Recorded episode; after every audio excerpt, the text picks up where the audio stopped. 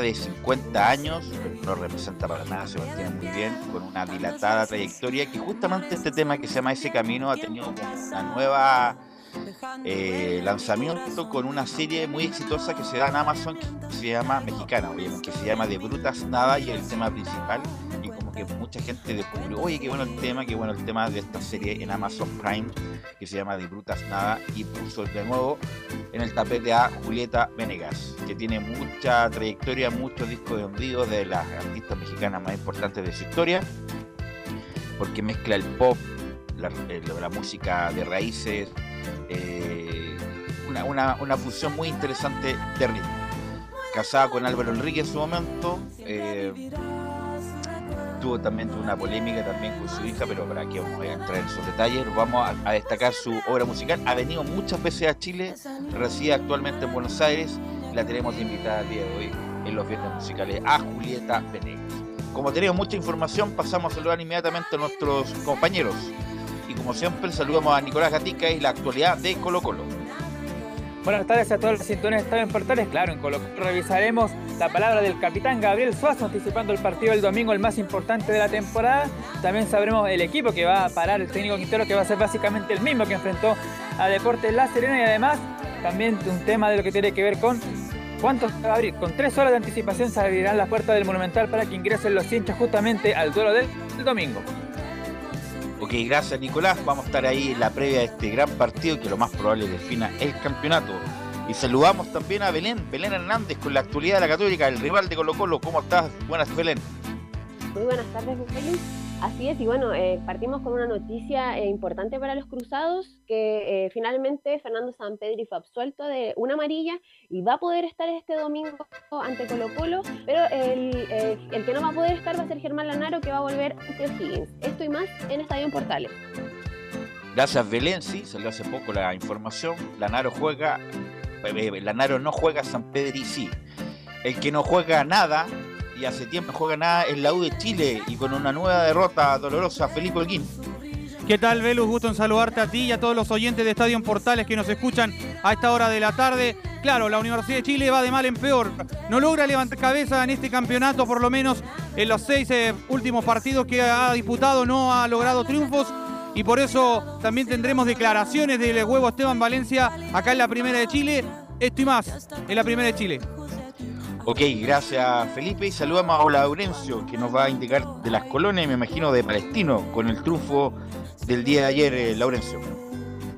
Muy buenas tardes, Velus, para ti y para todos quienes nos escuchan en Estadio Portal de Servicio Central. Por supuesto que tendremos lo que dejó el Palestino ante la U con las reacciones del Pato Graf, quien se mostró bastante conforme con el triunfo y por cierto con la palabra también de César Bravo, quien eh, estuvo en la gran victoria de Unión Española por 2 a 1 ante Deportes Antofagasta. Seguimos en Estadio Portales. Y saludamos a nuestros comentaristas, a don Camilo Vicencio. ¿Cómo estás, Camilo? Buenas tardes.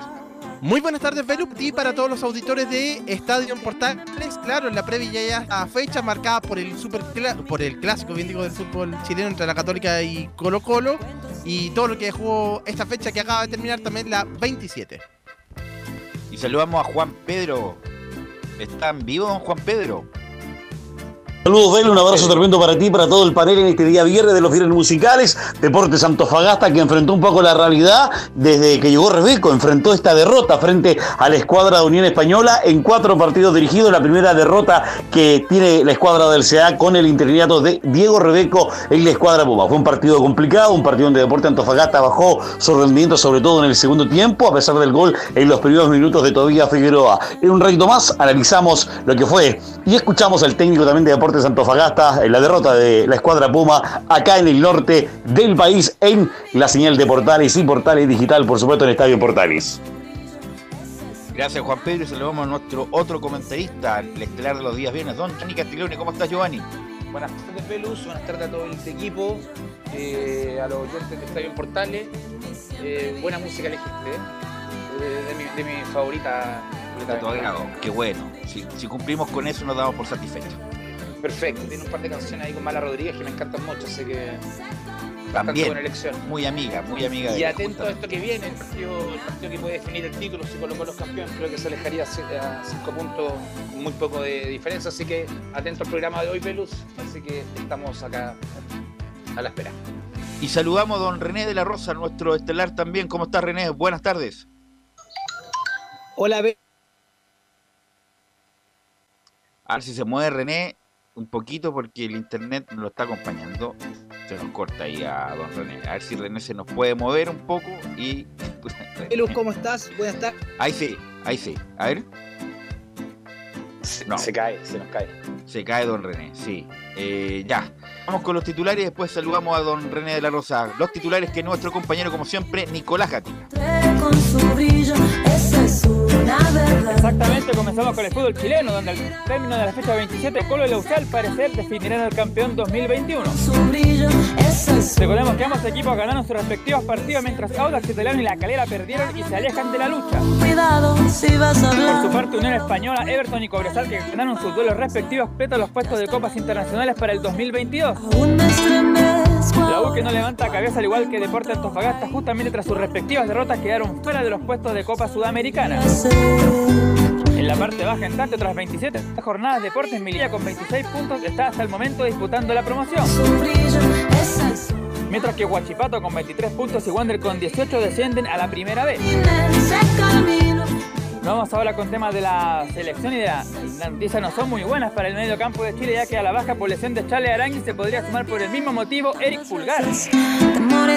La gran figura del partido ante Venezuela sufrió en la práctica en un E15 de tobillo izquierdo y su recuperación podría ser justo antes del partido ante Ecuador el 16 de noviembre. Una Además se dio a conocer el ranking FIFA de octubre y la selección subió dos puestos con respecto a septiembre. Escaló del top 23 al 21 y es la quinta mejor selección sudamericana ubicada.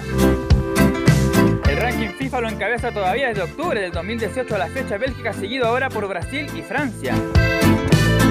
Y además en noticia internacional, bueno, el clásico de la Liga con Colo Colo, pero también hay clásicos importantes en el mundo. Va a jugar el Barcelona con el Real Madrid, por ejemplo. Muy dentro de También juega el Inter de Milán de Vidal y Alexis Sánchez ante la Juventus y también el Olympique de Marsella ante el Paris así. Se Y en Brasil también un partidazo, el Fluminense ante el Flamengo del Guaso Mauricio Isla. Seguimos ahora con los chilenos por el mundo, partimos con la Europa League de tercera fecha de la fase grupal. Mónaco de Francia con Maripán los 90 minutos venció como visita 2 a 1 al PSB en Holanda.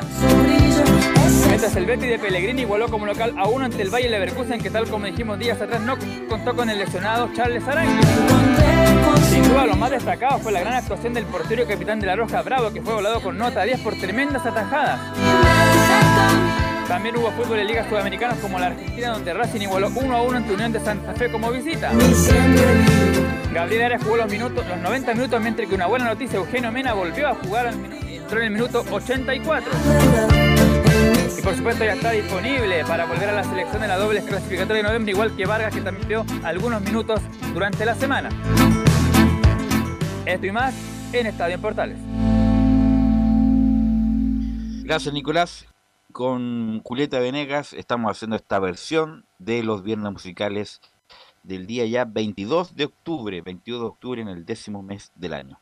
Bueno, eh, Giovanni Camilo, parto con ustedes. Eh, al final se determinó que San Pedro quedó absuelto y Lanaro castigado. Camilo, ¿qué te parece? Era como previsible lo que, lo que iba a pasar. ¿ah? Sí, después de lo del informe del árbitro Tobar y que incluso fue reconocido en unas entrevistas también eh, eh, el error y en los y obviamente en el informe que es lo que es lo principal eh, era como previsible que, que se podía que se podía jugar y de los dos que, que pierde la Católica creo que el más decisivo que esté San Pedri en este caso. Bueno Lanaro también es importante pero pero creo que ahí puede ser más un poco más fácil reemplazarlo Si ayer lo comentamos con René, eh, Giovanni, eh, a mí me parecía, no me parecía eh, sacado de las mechas la expulsión de Lanaro. Sí, tenían que absolver a Zampilla. Así suce- sucedió, Giovanni. Sí, bueno, no me parece raro lo de San Pedro después de revisar la imagen y sobre todo con el informe que dio, que dio el árbitro. Para Católica muy bueno porque es un jugador decisivo, creo que es el más importante que tiene en su plantel. Y obviamente con mira al partido que puede definir la, la- eh, define la punta del torneo. Eh, me parece perfecto. Me gustaría saber, no hay ni una sanción al jugador que simula que hace esto. Creo que no me gustaría saber, sé que no hay, debería haber que fue el que, el que causa todo esto, dejar a Católica con 10, con 8, con 9 jugadores en el momento. Entonces, para poder empezar a ponderar un poquito para arriba, miremos a Europa donde los jugadores ni siquiera simulan ni siquiera alegan. Comentario mío. Bueno, no, yo también, eh, y eso es lo que dijo Castrilli, que lo va a mostrar en, en unos audios que nos tiene preparado nuestro productor eh, Laurencio, pero tiene que ser el momento, ahora como que ya pasó la vieja un poco. No, sí pasa la Eh, vieja, lo que pasa a claro. lo que voy. Como San Pedro se absuelve porque se ve que el golpe no es, hay simulación del jugador. Entonces, eh, a eso voy. El jugador que simula lo va a seguir haciendo si no tiene una sanción y, y pondera para arriba. Y podemos simular, no nos pasa nada. Y el jugador queda, quedamos en el partido con un jugador menos aunque no lo suspendan. ¿Me entiendes lo que voy? Es ponderar para Sí. arriba, porque cuando jugamos internacionalmente, todo esto no pasa. No, el torneo a nosotros nos mal acostumbra y cuando jugamos Libertadores, Sudamericana o eliminatoria, los jugadores de acá, no pasa. Entonces, ahí está el pero de por qué tampoco no, nos va bien en las copas internacionales. Así es, no, y fue muy grosero. Bueno, ayer lo comentamos, Camilo, la, el- la simulación constante de los jugadores de Wander. ¿eh? Sí, solo- no solamente la de Luis García, que fue en este caso, sino también la de Ronnie Fernández, bueno, en el caso con en el caso de con- también el, con Lanaro y otras más de sí, simulaban bastante, obviamente, bueno, por la situación que se están jugando, por eso, pero, pero es verdad que no solamente en este partido, sino que en varios eh, el, el problema del fútbol chileno de, la, de las simulaciones.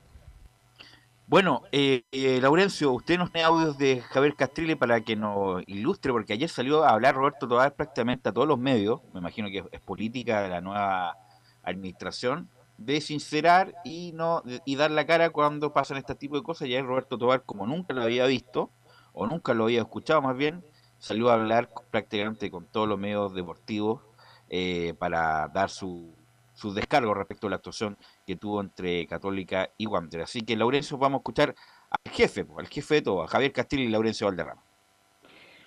Sí, eh, buenas tardes muchachos, renovamos el saludo. Dame un y, segundo, claro, justamente- eh, eh, Laurencio, dame un segundo que ahora sí tenemos a René por, eh, por otra Va- vía. ¿Cómo estás, René? René, ¿cómo estás? Buenas tardes. Hola, Belus, ¿cómo estás? Buenas tardes a todos los oyentes de Portales y a todo el equipo. Bueno, ¿qué te pareció en definitiva la absolución de San Pedri y la confirmación de la sanción a, a Lanaro? Era como previsible, ¿no? Sí, eh, era algo que, eh, bueno, lo comentamos al día de ayer, que es muy extraño el informe que hizo eh, Roberto, que se ve muy poco, se ve muy honesto, sí, en el aspecto, en la parte pública para todo el miembro, la parte deportiva, pero como lo digo, eh, hubo una mano ahí de Castrilli eh, en el sentido de, de la orientación y para dónde que va, va, va el tema. Eh, era algo predecible, así que bien por el jugador y bueno, no tan bien por Roberto, ya que va, va a ser una, atenuante en la cual de aquí a futuro, eh, lamentablemente, a tener que estar justificando cada sanción eh, equívoca eh, en el arbitraje. Ahora René, ayer salió a hablar en prácticamente en todos lados eh, Roberto Tobar. Esto debe, de- eh, debe ser como un principio de la nueva administración de Castrilli, porque en Argentina hablan, ¿ah? Los árbitros hablan al día siguiente, o no, no se esconden. ¿Tiene que ver esto con Castrilli o fue por tanta la embarrada de Tobar que se vio, se vio apremiado en hablar prácticamente en todos los medios de ayer como explicando el por qué cobró lo que cobró? No, por supuesto que hay una mano de Castrilli en el sentido de, de, eh, está marcando un antecedente, como vuelvo a repetir. eh, eh, muchas veces los árbitros no, no, bueno, por no decir nunca, y teníamos prohibido siempre eh, hablar a los medios, siempre había un, intercomunica- un interlocutor, el cual de la comisión, directamente con la prensa o con los medios de, prensa, pero no directamente el árbitro. Eso se ve mucho en Argentina, siempre se ha visto en Argentina, y yo creo que es una mano de la cual él quiere cambiar un poco Castilli, por eso estuvo Roberto el más indicado para justificar sus cobros y no estoy diciendo justificando su arbitraje, sino que eh, bien o mal, eh, dando una, una explicación a los medios como se espera siempre. Así es, en Argentina es muy irregular que, no sé, pues, queda la embarrada con un Independiente Racing y el lunes siguiente está hablando el árbitro por los medios y explicando su el por qué. Y nadie se enoja, no, más bien es, una- es un ejercicio sano de saber justamente el por qué el protagonista hizo lo que hizo, ahora sí, Laurencio Valderrama con los audios de Javier Castrilli.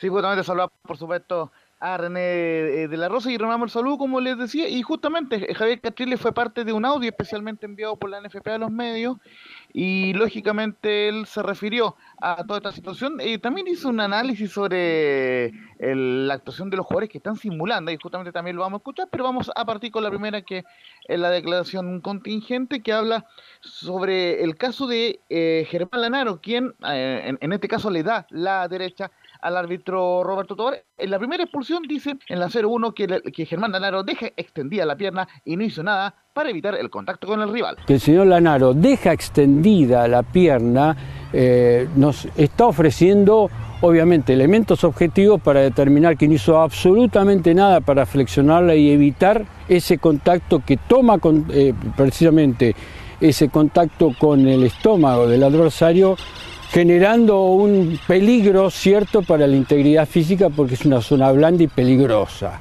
Es por eso que en, ese, en esa jugada yo le doy la derecha al árbitro. Vamos ¿Estás a ir de acuerdo con con, la segunda. disculpa, ¿estás de acuerdo con Castrilli con lo que dijo René o no?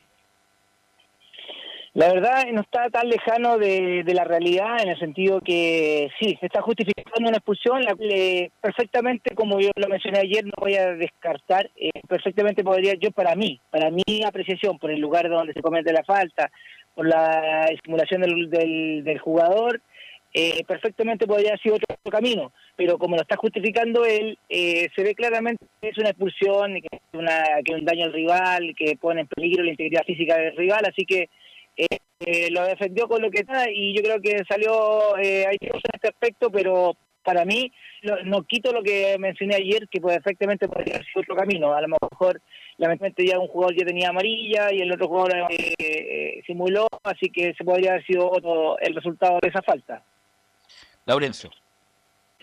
Recordemos, René, que lo que está eh, hablando Javier Castrilli en esa primera declaración es, fue sobre la expulsión de Germán Lanaro, que fue roja directa, y la que vamos a escuchar ahora justamente se refiere a la doble amarilla, donde admite un, eh, un error eh, Javier Castrilli en concomitancia con lo que declaró Roberto Tobar en otros medios. Así que vamos de con la 02, que dice que respecto a la expulsión de San Pedri, la herramienta VAR no pudo actuar por protocolo. Respecto de la expulsión de San Pedri, ese movimiento lo hace cualquiera cuando quiere defender eh, la posición y el balón. y, y- y el mínimo contacto que tuvo el jugador García se tomó el rostro y se tiró al piso. Y reitero esto de que la herramienta tecnológica no pudo actuar precisamente porque el protocolo se lo prohíbe porque fue una expulsión eh, como consecuencia de una segunda amonestación y no como consecuencia de una expulsión directa. Pudieron comprobar de que realmente acá el culpable de todo, y hay que decirlo, es el señor Luis García, el número 24 del equipo de Wonders, que con su simulación y sobreactuación hizo caer en su buena fe no solo eh, a, a la investidura arbitral eh, del árbitro central y del árbitro asistente. Esto hay que, hay que hablarlo así a calzón quitado y que quede a la opinión pública esto. Eh, te lo dejo a ti. ¿Qué- ¿Qué te pareció? Eh, eh, las decisiones las toma el árbitro, las decisiones las toma el equipo. Eh, eh, sí, hay que hay una crítica al jugador, sí, pero la gran responsabilidad no es del jugador, no es la culpa del jugador, no es eh, uno está para sancionar las faltas, las que observa y las que son reales. Aquí, eh, a través de la imagen de televisión, lo que explicó también en el informe previamente a- al término del partido, es lo que se ve, efectivamente el jugador simula, pero aquí el culpable directamente no lo quiso decir que era Roberto o en este caso Molina el asistente, sino que está justificando algo que en realidad para mí, para mí se apresuraron, para mí eh, el, el MADE fue a ver, e- esa parte errónea que el- no se puede intervenir en esa situación en el bar, yo creo que por ser una amonestación en forma directa, eh, o una segunda amonestación en este caso que haya existido durante el partido y no pueda aplicarse el VAR, ahí yo creo que eso eh, habría que, un minuto va a tener que modificarse, debido a que eh, eso perfectamente se hubiese salvado en ese sentido y no hubiese eh, abierto toda esta polémica en la cual el jugador simula, el jugador que lo, lo culpan, lo expulsan, no lo toca, eh, donde supuestamente le pegó que en el rostro, así que en realidad son, son procedimientos los cuales tienen que ir mejorando, yo creo, con el tiempo. Y está justificando antes eh, el mal actuar del equipo arbitral. Yo estoy de acuerdo contigo porque independiente de lo que haga Castrilli, justamente la terna arbitral o la cuaterna tiene que estar preparada para distinguir cuándo están simulando o no. Y ahí Tobar erró, pero gravemente no distinguir cuándo estaba simulando o no. No echarle la culpa al jugador de Wandes, que justamente el árbitro está para eso, René, para arbitrar, para dirigir. Y no distinguió una simulación de otra. Tobar, yo estoy de acuerdo contigo, Laurencio Valderrama. Y justamente vamos a ir con la última declaración de Javier Catrilli. Y ojo que también eh, nos acaba de, de- de llegar unos audios de Ezequiel Sigal y lo repasaremos en el segundo bloque ahí con Belén Hernández. Así que vamos con Javier Catrilli con la, la última, la 03, que dice que me llama la atención, la acción, todos los jugadores están sobreactuando. Realmente una de las cosas que me llama la atención en todos estos partidos que estamos observando en el propio campo, una de las, de las cuestiones más importantes es la simulación. Y en esto todos, todos me tienen que dar la razón. Todos los jugadores están simulando, todos los jugadores están sobreactuando. Es decir, no solamente estas cuestiones están enrareciendo el clima de los partidos, estoy viendo un nivel de eh, irritabilidad mayúsculo en donde por cualquier roce se genera un tumulto, pero precisamente las protestas y las simulaciones están a la orden del día. En el día del partido entre la Universidad Católica y Wonder ocurrió una simulación del número 24, el señor Luis García, que generó toda esta polémica. El árbitro y los asistentes lo reconocieron en el vestuario Bueno, ahí estaban las declaraciones de Castillo, que me parece bien, ¿ah? que salgan a hablar y así tan directamente. En, en otros momentos como que se escondían, no hablaban, ni Oces hablaba muy poco, eh, a pesar que salía, obviamente, y Osorio tampoco. Salía cuando quedaba la embarrada nomás. Pero bueno, quiero ir un poco al fútbol antes de cerrar este bloque, Giovanni, Camilo, René, y parto por ti, René, respecto de quién es el favorito, quién llega mejor para este clásico del domingo, René de Rosa. La verdad, el golpe olímpico de, que tiene en este caso Colo Colo, yo creo que le juega eh, bastante a favor. Eh, no estoy quitándole mérito a Católica, pero eh, yo creo que está más eh, con ganas, con ganas eh, Colo que Católica en este aspecto de, de ganar un, no más que nada el clásico, sino mantenerse en la posición y, y Católica yo creo que a pesar a pesar de sus bajas de, que de, jugadores tienen bastantes eh, figuras la cual también van a querer demostrar. Así que yo creo que, que- pero para mi opinión eh, Colo Colo el que viene con más golpe anímico. Psicológicamente mejor eh, eh, posicionado para este clásico del, del día domingo Velus Giovanni, ¿quién llega mejor al clásico? Para mí, comparto con René, Colo Colo, pero no por la motivación, sino porque lo veo más sólido. Lo veo más sólido en cancha. En partidos donde, independiente de resultados que obviamente ha perdido de local contra equipos que no se esperaba, lo veo sólido a la hora de, a la hora de ir a la pelea. Entonces, creo que co- corre con la ventaja de, de la solidez que le ha dado el mismo Quintero y los mismos jugadores. Y eso obviamente genera la confianza para ir a un partido, como lo dice René, a ganador en, en la, apuesta, se podría decir. Pero lo veo sólido, lo veo sobre todo de, de- de- la columna vertebral desde atrás hacia adelante, lo veo, lo veo más sólido que Universidad Católica y no desde ahora, lo veo desde hace ya varias fechas. Así que esperemos lo que sucede el fin de semana, que viene un atractivo partido que define mucho. Camilo, ¿quién llega mejor? En dos equipos que son que lo- los encuentro parejos, o sea, pero creo que Colo Colo va a tener la ventaja y creo que va a influir también todo lo que sucedió en el último partido de la Católica, el desgaste físico, pero en este momento Colo Colo llega, mm, llega mejor. Sí, llega mejor, pero Católica viene. ¿Cuántos triunfos en línea, Camilo? Siete. Siete, imagínate. Siete con triunfo en línea. El equipo está. Oye, el zumbido molesta un poquito. ¿eh? Eh, siete triunfos en línea. eh, eh, un equipo que está armado. Colo Colo recién está dando. Está dando eh, fruto en este campeonato. Hay que recordar lo que pasó el año pasado, que estuvo a punto de irse el descenso. Eh, así que cuidado con Católica. Cuidado con Católica. Bueno, Colo Colo va a jugar en su estadio con 30.000 personas. Ya se agotó la entrada. Y René con Julio Bascuñán como árbitro principal. René. Sí, eh, bueno, Julio, ya sabemos todos como arbitra, no, no estoy diciendo que arbitra lo hace mal, ni todo lo contrario, no estaría en esa posición, no estaría en esa designación, sino que es el, el hombre más eh, idóneo para este partido, ya que Roberto, bueno, por lo mismo, eh, la parte motivacional para Julio Bascuñán va a ser eh, creo que el doble, ya eh, Julio ya no tiene, tiene en, en sentido que ya, ya está esperando eh, su retiro, aunque él, ya, ya sabe de, de- de su futuro, también eh, quiere ser parte de la comisión de árbitros, quiere ser la parte formativa, eh, ya eh, eh, porque yo lo hablé con él personalmente, a lo mismo que Roberto, todos los que están ya en, en- en el estatus ya de- del arbitraje nacional están esperando dar una, un aspecto de apoyo a- al arbitraje nacional. Pero como digo, Julio eh, ya tenía tanta experiencia que ya tiene que, arbitrarlo y arbitrarlo como, como él sabe, sin ninguna presión, no tiene por qué tener ninguna presión. Y así lo va a hacer, porque esa es la tónica desde Julio, siempre está esperando una falta, pero yo creo que ya con tanto tiempo ya ha aprendido tanto que que ya tiene que, que no tiene que sacar, sino que tiene que conducirlo de la mejor manera. Una pregunta antes de que te vayas, René, agradeciéndote de antemano esta participación. El gol Oxai de Arias, el de la U, está un, ¿cómo es la regla para que la gente se ilustre? Porque hubo muchos comentarios en Twitter ayer respecto de la anulación de ese gol. Si la mano está un poco fuera, un milímetro fuera, pero el, todo el cuerpo adentro, igual es Oxai, ¿nos puede ilustrar nuevamente a todos los que nos están escuchando cuándo es Oxai y desde cuándo es Oxai?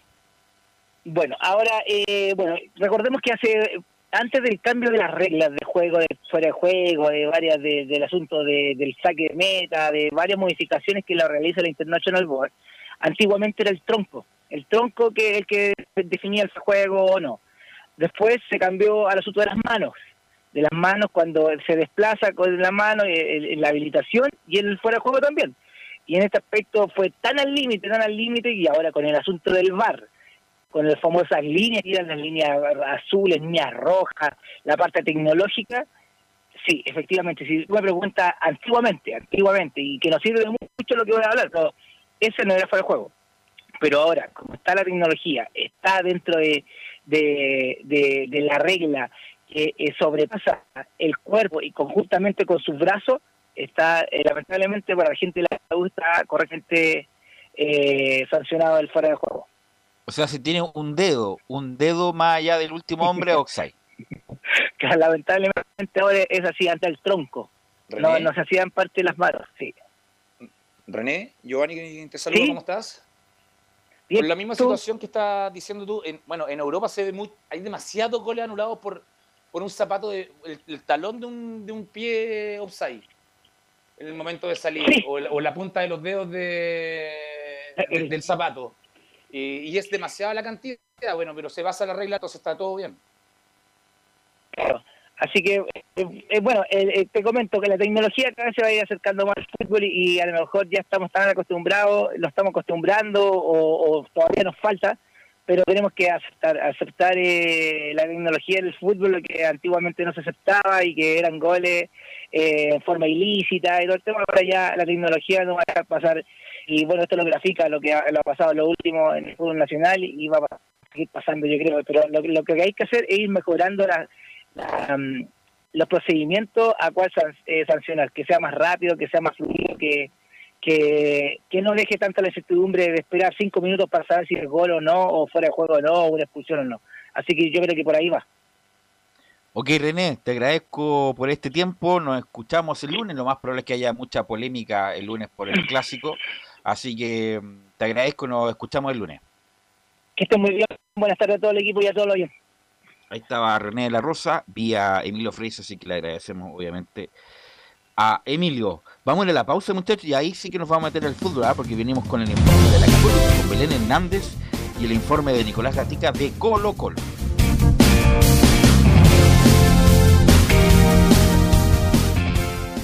Radio Portales le indica la hora. Las 2 de la tarde, 3 minutos. ¿Quieres tener lo mejor y sin pagar de más? Las mejores series de televisión, los mejores eventos deportivos, equipo transportable, películas y series 24/7. Transforma tu TV a Smart TV. Llama al 973-718989. Twitter arroba panchops. Visita www.radiosport.cl, el sitio web de la Deportiva de Chile. Programas, noticias, entrevistas y reportajes, podcast, radio online y mucho más. Todo lo que pasa en todos los deportes lo encuentras en www.radiosport.cl. La Deportiva de Chile en Internet. Porque lo bueno puede ser aún mejor. Prepárate a conocer la evolución de la Primera de Chile. Bienvenido a Portales Digital. Ingresa ya a www.radioportales.cl y descubre nuestra señal en vivo en audio y video, además del tradicional 1180m. Mantente al día con las últimas informaciones de Chile y el mundo e interactúa con nosotros a través de nuestras redes sociales en Facebook, Twitter e Instagram. Recuerda www.radioportales.cl La nueva multiplataforma de la Primera de Chile ahora es aún mejor.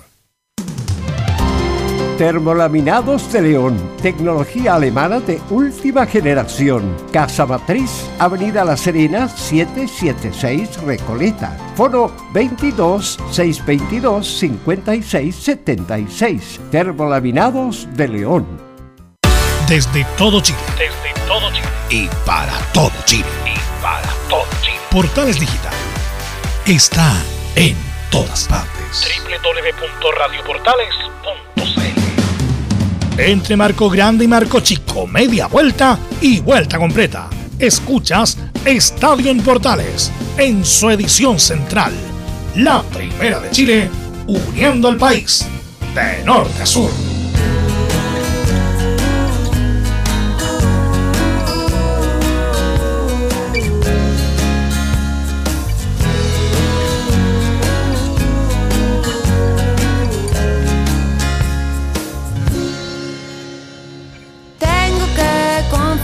Que a veces no me gusta 14 horas tu forma de ser. Julieta en estos viernes musicales de Estadio Portales. Un paréntesis antes de ir con la Católica con Colo Colo.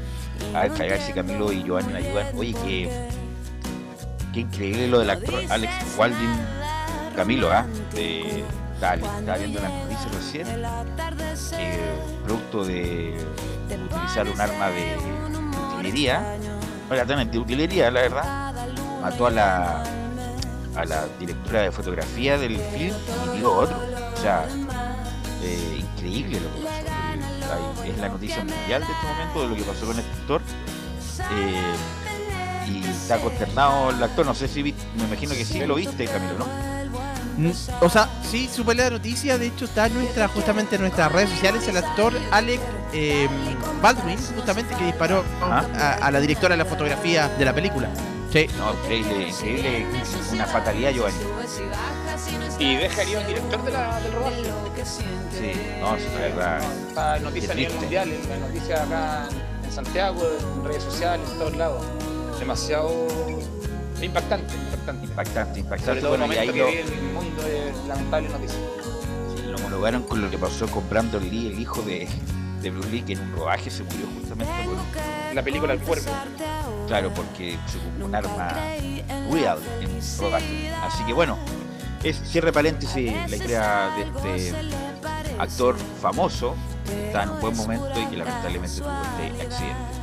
Bueno, ahora sí, vamos Glenn Hernández que nos va a contar todo el detalle de la absolución de San Pedri y de la confirmación de la sanción de Lanaro Belén. Sí, muy buenas tardes, Raquel. El saludo para ustedes, eh, los que están escuchando eh, Estadio Portes. Sí, eh, partimos con la, no- la buena noticia para los cruzados. Eh, finalmente, Fernando Sampedri va a poder estar eh, ante Colo Colo este domingo, porque finalmente le anularon la segunda amarilla que, que le puso el, el árbitro Tobar eh, por esa simulación exagerada que, que hizo el jugador de Santiago Wanderers. Y eh, finalmente, bueno, Germán Lanaro eh, va a quedar suspendido para, por una fecha que se va a cumplir eh, ante Colo Colo por la tarjeta roja directa y va a volver finalmente eh, para el duelo ante O'Higgins que se va a jugar en el Teniente. Y bueno, ya pasando a, a lo que va a ser de lleno en el, el duelo de, de este domingo, que va a ser un partido importantísimo, como ya muchos lo han catalogado algunos, eh, el partido que va a resolver eh, el campeón de, de, de este, de, este, torneo. de este torneo. Eh, hay que recordar, bueno, eh, se ha venido hablando mu- en muchas ocasiones que el, el 100%, eh, Paulucci ha tenido el 100% de rendimiento, ha ganado los siete partidos desde que tomó a la Universidad Católica frente al Audax, que comenzaron ganando 3 a 2. Y bueno, de ahí han venido solamente buenas eh, noticias, buena, buena racha. Ha venido eh, el técnico de la Universidad Católica en conjunto bueno, con los 11 jugadores que han, ha- han ha tenido pocas variantes eh, en la oncena titular, que, que ha sido igual eh, ante Cobresal, eh, si no me equivoco. Bueno, y también eh, por la, cuando fue citado Marcelino Núñez, pero de ahí en adelante ha sido prácticamente el la misma oncena que, ha mostrado Pulucci, que, le que le ha funcionado y el equipo que gana repite, te dice. ¿Y quién sería el, Eh, el, el reemplazante de Lanaro? ¿Belén? El reemplazante de Lanaro está entre dos todavía, porque eh, aún en entrenamiento están eh, regenerando, se están eh, est- están volviendo de a poco co- de- de- Se están en el- por el desgaste físico que claro que tuvieron por el partido ante ante Wanderers. Hoy día lo confirmó eh, Alfonso Parot en la conferencia de prensa. Entonces, es- podría ser eh, Tomás Astaburuaga, que, juega en esa posición, y también eh, Juan Fuentes. O sea, Camilo, este, entre Juan Fuente, ¿quién, ¿quién crees tú que va a ser el reemplazante, Camilo? A mí me gustó lo que hizo Tomás Taburuaga el otro día, pero por las decisiones que ha tomado Cristian Paulucci, que siempre le ha dado más eh, minutos a, y está en mejores condiciones físicas porque ha sido inestable lo de Juan Fuentes, Tomás Taburuaga corre, correría con un poco de ventaja. ¿A quién le pone ficha, Giovanni? Eh, por la experiencia, creo que Fuentes sería, me gustaba más, pero, pero la decisión, como lo dice Camilo, eh, estaría corriendo con ventaja por el tema de más minutos, de, de físico. Y, pero me- prefería Fuentes. De Belén. gusto propio. Claro, ahí hay, hay que estar pendiente porque, pero claro, como dice Camilo, yo también creo que podría ser eh, Tomás Astaburuaga el que iría desde, desde el arranque. Eh, bueno, respecto al rendimiento, cómo ha venido en estos últimos siete partidos desde que tomó la Universidad Católica Cristian Paulucci, eh, han anotado 21 goles, que no es menor, en, en estos últimos eh, siete partidos. Y eh, de estos ocho los ha marcado Fernando Sampedri, que ha anotado ya en varios partidos consecutivos. Bueno, en el último marcó dos de los tres que entonces no es menor eh, el goleador del equipo, es un jugador muy importante, así que hoy día en conferencia eh, Alfonso Parot igual eh, habló, se refirió al tema, porque claro, no es lo que a ellos les compete, pero estaban un poco tranquilos por el tema de, Fernando Sampedri, estaban esperando que claro, que se resolviera a favor de ellos y que pudieran contar con, con el jugador importante como, como lo es Sampedri. Y eh, la segunda, vamos a pasar a escuchar las, las declaraciones ya de, de Alfonso Parot. Eh, se refiere a cómo, cómo viene el equipo y cómo van a poder enfrentar a, Colo Colo, un equipo que viene súper bien también, el puntero. Y eh, después, post un, un, partido tan importante que tuvieron eh, un desgaste físico que no fue menor, con nueve jugadores. Y eh, mencionó que eh, son partidos lindos de jugar porque es un clásico, el 0-1. Sí, sabemos que es un partido súper importante. Aún son partidos de, de, tres puntos, igual que cualquiera, pero son partidos lindos de jugar porque es un clásico. Eh, y nosotros como plantel estamos, estamos bien, estamos logrando de, la gran batalla que tuvimos contra, contra Water el otro día. Eh, pero estamos todos súper bien. Eh, por suerte no hay nadie con molestia ni nada. Estamos todos aptos para poder jugar el, el lindo partido del día domingo. Bueno, también lo que se habló hoy en, en conferencia fue eh, los duelos que, que, se van a disputar en la cancha eh, entre, eh, entre bueno, Colo Colo y, y, los Cruzados. Y respecto a esto, se, también hay, no es menor el, el trabajo de, de, Sebastián Pérez, que ha sido importantísimo en los triunfos que ha tenido en los últimos partidos de, de, de la Universidad Católica solo ha recibido siete goles en los últimos siete partidos. Y eh, bueno, también eh, destacar el, el, trabajo que ha tenido igual Felipe Gutiérrez en el medio campo, que también no es menor, y eh, Marcelino Núñez, que también eh, ahí en el medio campo son importantes para el cuadro cruzado, y bueno, lo ha, lo ha ratificado Cristian Paulucci, da, dándoles la camiseta y, y no moviéndolos desde la, de la titularidad. Y bueno, también contando ya con, con Luciano Agüed, que, que todavía eh, no está desde el arranque, pero claro, eh, Felipe Gutiérrez se mantiene en la oncena titular. Y eh, respecto a, lo, a, los duelos que se van a, a dar, eh, Alfonso Parot mencionó que ellos vienen muy bien en la parte ofensiva, pero nosotros también, en la 0-2. Mira, la verdad que va a ser, obviamente, los duelos en todos los espacios de la cancha se van a ir generando ellos vienen eh, bien en la parte ofensiva, eh, nosotros también venimos muy bien en la parte ofensiva y también eh, bien en la parte defensiva. Y ese tipo de partidos, los duelos eh, individuales son muy importantes, eh, tanto en el juego en sí como en, la, en las pelotas paradas, el duelo en la marca, a eso me refiero. Y, y estar concentrado, acá son clásicos, son partidos muy importantes, allá que los dos estamos peleando el título son partidos siempre importantes y hay que estar siempre atentos. Estos partidos se definen por pequeños detalles y, y esperar de que no, no, nos pase a nosotros. Esperar de que sea un buen partido, un partido inteligente en todo ámbito y sacar la tarea adelante. Y obviamente, anímicamente, nos, nos ayudaría mucho en, en, sumar de a tres de visita y sobre todo en un, en un clásico. Ahora, Giovanni, ¿quién gana el duelo entre Parot y Volados? Giovanni un duelo bonito, pero creo que lo gana Volados por la velocidad que tiene, eh, por el encare diagonal. Creo que Volados corre con un poquito de ventaja en este duelo mano a mano con Parot. Y el duelo entre Solí y el. Y. Chapa Fonsalía. Y, y el Chapa, Camilo. Uy, está, está difícil también. Me, me, parece que el Chapa fue en salida. En este caso podría, podría tener más opciones de, de ganar. Pero van a ser duelos interesantes por ambas bandas. Así que va a ser un duelo interesante por las bandas. A ver, después Puch con Opaso. Y... ¿Y quién está yendo por la derecha, Camilo, por la Católica? Valencia con Suazo. Valencia, ah, bueno, Valencia es un jugador más, no es tan rápido, la verdad. Así que ahí puede ser. Pero un no poco- pasa tanto tampoco de luz. Pero no es un, no tiene a, a volados al frente, por decir algo, que tenéis que estar Sí, sí. atentos porque si no, te, pasa, te sobrepasa. Pasando no, no, no te pasa como te pasa un lateral normal que pasa, como te pongo un ejemplo, Mauricio Isla, que te pasa, pasa, pasa, pasa, Suazo no. Entonces, el duelo ahí no va a ser tan constante como se daría al lado izquierdo. Y un lateral, ju- obviamente, si te pone a correr con volados, vas a perder. porque El punto es estar bien parado y que el equipo sea corto para no darle espacio a volados. Para correr, si esa cuestión es, es de perogrullo. Así que me imagino que eso es lo que va a plantear la Católica por las bandas para no darle espacio ni a Solari ni a volados para que no puedan correr, Giovanni.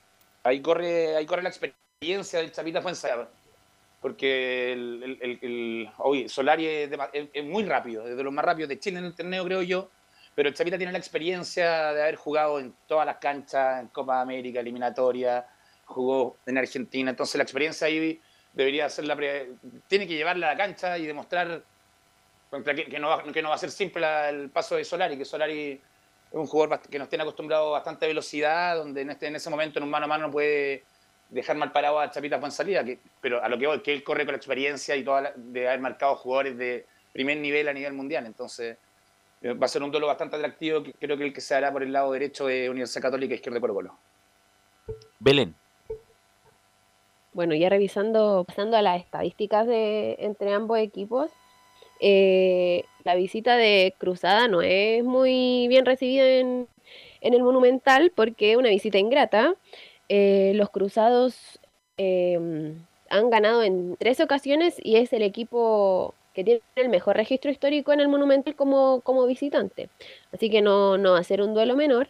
Eh, bueno, eh, los, los, eh, los salvos han ganado en 14 ocasiones y han empatado en 12 de ellas. Y en tres ocasiones, bueno, ha ganado, ha ganado el cuadro cruzado. Pero los últimos cinco clásicos que se han disputado, bueno, en el Monumental y también en San Carlos de Apoquindo, eh, la Universidad Católica no ha perdido ninguno de ellos. Ha- tiene tres triunfos a favor y tiene dos empates. Así que en la estadística igual eh, los cruzados corren con ventaja, pero bueno, es sabido que, que los duelos no se juegan con números, sino que en la cancha. Así que ahí hay que estar atento a, a ver qué es lo que qué va a suceder en, en No, el para, la, Monumental. para la Católica no es a San Carlos, porque, bueno, Colo Colo, insisto, cuando juega con la U se prepara, es una caldera, es toda una preparación para eh, que la U se sienta lo más incómodo posible, lo han dicho todos los... Pero Católica no es tanto, a lo mejor sí se da el día domingo una caldera para recibir a Católica de esa forma, para hacer sentir la localidad, pero Católica siempre se ha sentido como en, en el Monumental y así lo indican los números Belén. Porque de hecho, Velus hace un tiempo ni siquiera Colo Colo lo miraba como un, como un clásico. Hay mucho como que un le quitan eso. importante, pero claro, un partido importante, pero nunca como un partido donde se juega la vida o se juega la, la cargada del día lunes. Aquí más bien es un partido muy importante para el campeonato, porque como ya lo dijimos, si Colo Colo gana, le saca 5 puntos a la Católica, por 7 por disputar o 6 por disputar, por lo tanto depende exclusivamente de Colo Colo salir campeón Belén. Claro, aquí los que corren, los que tienen mayor presión igual son, son los cruzados, porque claro, tienen que ganar para poder optar al tetracampeonato. Si no, eh, Colo Colo, claro, se va a alejar mucho y a lo mejor va a ser medio difícil. Y respecto a, eh, se, ha, se ha hablado bastante si es el, si es considerado el partido del año para muchos, sí lo es, por eh, la importancia que tiene, están los dos en la punta, bueno, Colo Colo está en la punta, eh, pero solamente son dos puntos de diferencia, eh, vienen jugando bien, vienen haciendo una campaña importante, eh, han ganado los últimos duelos y bueno, han mostrado un buen fútbol ambos equipos. Y respecto a esto, Alfonso Parot mencionó que él cree que sí es el partido más atractivo del año, pero que no se va a definir el, el campeón en el domingo, en la 0-3. Eh, sí, he visto en todos lados que es como el partido del año, eh, pero no creo que defina el, el- el campeonato porque ya faltan varias fechas más. eh, entonces, como dije al principio, todos los partidos valen eh, tres puntos. Eh, pero sí, yo creo que es el partido más atractivo de, de- del año por cómo llegan ambos equipos, ambos equipos peleando el torneo, ambos equipos mostrando eh, gran fútbol los fines de semana. Eh, y, ambos equipos mostrándole cosas entretenidas a la, gente. Espero que sea un partido entretenido, que la gente que, que vaya al estadio, la gente que, que lo vea en, en- en sus casas lo disfruten, que, sea un buen espectáculo que vamos, que vamos a brindarle ambos, ambas instituciones. En San Carlos igual como que le bajan un el perfil al, al partido, eh, están, se muestran más tranquilos, lo toman como un duelo, a veces se habla como que son partidos de, de más puntos, por, por decirlo así, pero eh, en San Carlos igual recalcan que no, que un partido igual como los otros, es una final igual como las otras que han venido jugando y que las han ganado, como mencionó ya Paulucci post partido eh, ante Wanderers, pero eh, claro, le dan la importancia como todos los otros duelos que han tenido que disputar eh, en las últimas fechas que, que han ya jugado. Y para ir cerrando, eh, las bajas que va a tener eh, Cristian Paulucci eh, son solamente tres eh, para este domingo, que sería, bueno, ya Gonzalo Tapia, que se está recuperando de, de una operación, Carlos Salomón, que tiene un desgarro, y Raimundo Rebolledo, que también tiene un desgarro en la aductor. Y para terminar ya la formación, no sé si les parece que la revisemos. Sí, claro. Eh, eh, iría, bueno, Sebastián Pérez, como es de costumbre en el arco, eh, la línea de cuatro con José Pedro Fuensalida, hasta Uruaga o Juan Fuentes, Valver Huerta y Alfonso Parot. En el medio iría Marcelino Núñez, Ignacio Saavedra y Felipe Gutiérrez. Y en la línea, bueno, en ofensiva, ya como es de costumbre, con Diego Valencia, Fernando Sampedri y, y Edson Puch. Ahí estaba la formación de la Católica entonces para enfrentar a Colo Colo el día domingo, cuatro y media, tres y media, me imagino estaremos al aire para ya la previa de este partido entre Católica, Colo Colo y Católica en el Monumental. ¿Algo más, Belén? Eso sería por, por hoy, que sea un lindo partido para ver, eh, para ir ya revisando el, el día lunes. a- Ojalá que no haya tanta polémica y sino que se hable más de fútbol. Ok, muy amable Belén.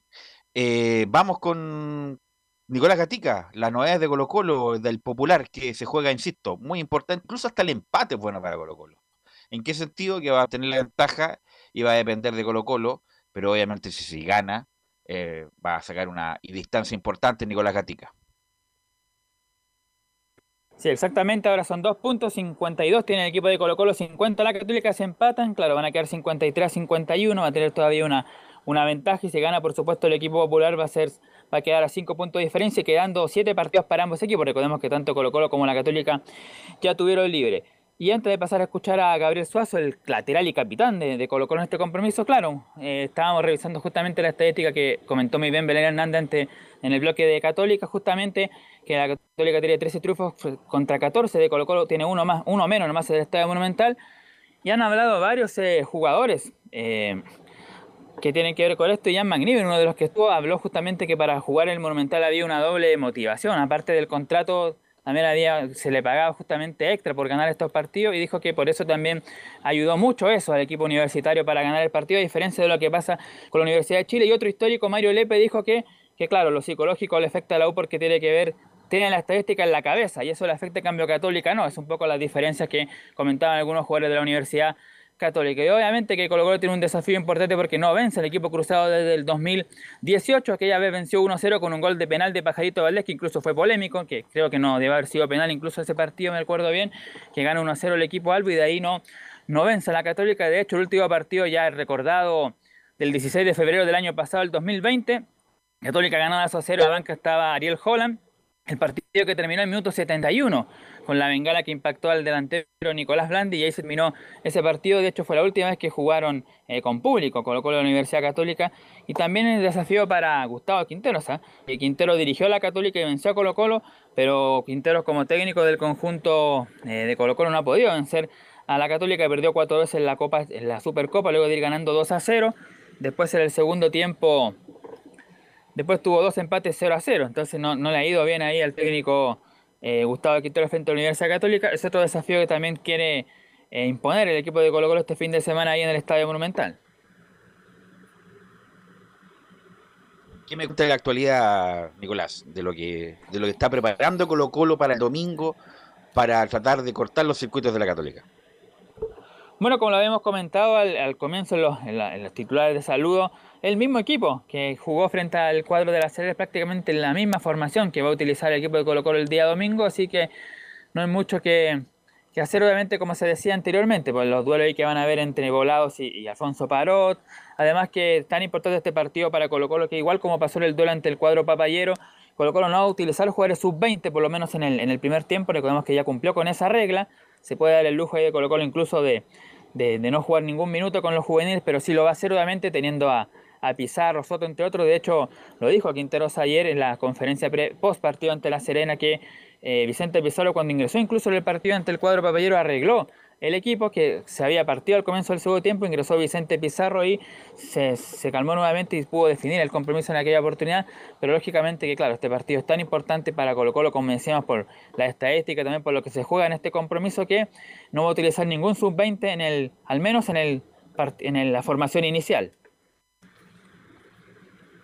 Además que viene, bueno, Colo Colo viene jugando bien y está claro, eh, Opaso y Suazo los laterales, eh, Falcón, Amor, los centrales, Giovanni, eh, Fuente, que es muy importante en el trabajo ese de, apretar, de morder, Fuentes con los Gil, Costa, Solari, eh, Morales y volados. O sea, para cualquiera que siga el fútbol le, sale de corrido el, equipo de Colo Colo Giovanni. Es la base del, equipo que ha jugado prácticamente todo el torneo. Como dice Camilo, el tema de los sub-20, pero los sub-20 en Colo Colo son prácticamente titulares. No, entran por, por, sumar minutos en Colo Colo, por lo menos. Se ha dado que, Johan Cruz, que Vicente Pizarro han tenido una muy buena campaña en los minutos que le ha tocado. Entonces, no pasa por el tema, creo, un tema. La pregunta, Giovanni, la pregunta es: ¿dónde pasa la clave? ¿Dónde? ¿Dónde, ¿Dónde se gana el partido? ¿En el mediocampo o en alguna zona en particular? ¿Ganándole la espalda a Parot? Eh, ¿Ir a encarar a Parot? ¿Apretando arriba los primeros minutos? ¿Esperar a Católica? ¿Por dónde pasa la cosa? Colo Colo lo gana por la orilla, eh, este partido, creo yo. Lo va a ganar por la orilla, Volados y el pibe Solari van a ser los fundamentales y no, no, no hablo de Morales, porque Morales a, mí nunca me ha gustado, pero el 9 que tiene Colo Colo y que le ha funcionado dentro de lo que Quintero siempre ha buscado otro, le funciona igual. Creo que el partido corre por la orilla y sobre todo el medio campo, que estos partidos son el medio campo, el medio campo fundamental para poder manejar los tiempos y manejar los ataques sobre todo. ¿Veluz? Sí, pero Camilo, ¿por dónde pasan las claves del partido?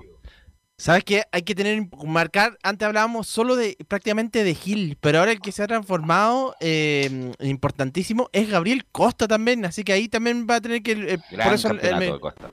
Sí. sí, sí, por ahí, pero... Porque es interesante lo de Costa porque te ayuda en la recuperación y además eh, te apoya en la en, en, en fase ofensiva. Es como bien versátil, acelera cuando tiene que acelerar y ha encontrado su lugar en Colo Colo Nicolás Gatica. Así que Ignacio Saavedra va a ser un duelo eh, que me imagino que, irá tener que tendrá que marcar también en ese duelo con, Costa, justamente. Nicolás. Bueno, antes de dar ya la formación y algunas cosas del, partido, por ejemplo, la, hora de, entrada del público y todo eso, vamos con dos de Gabriel Suazo. La primera que tiene que ver un poco con los reclamos que hizo la Universidad Católica con, el arbitraje y todo eso. Ya sabemos que se absorbió a San Pedri, pero Nadano no va a seguir, no va a jugar. Y vamos a escuchar justamente la número uno que sobre los reclamos de Lucía dice Suazo no nos afecta para nada.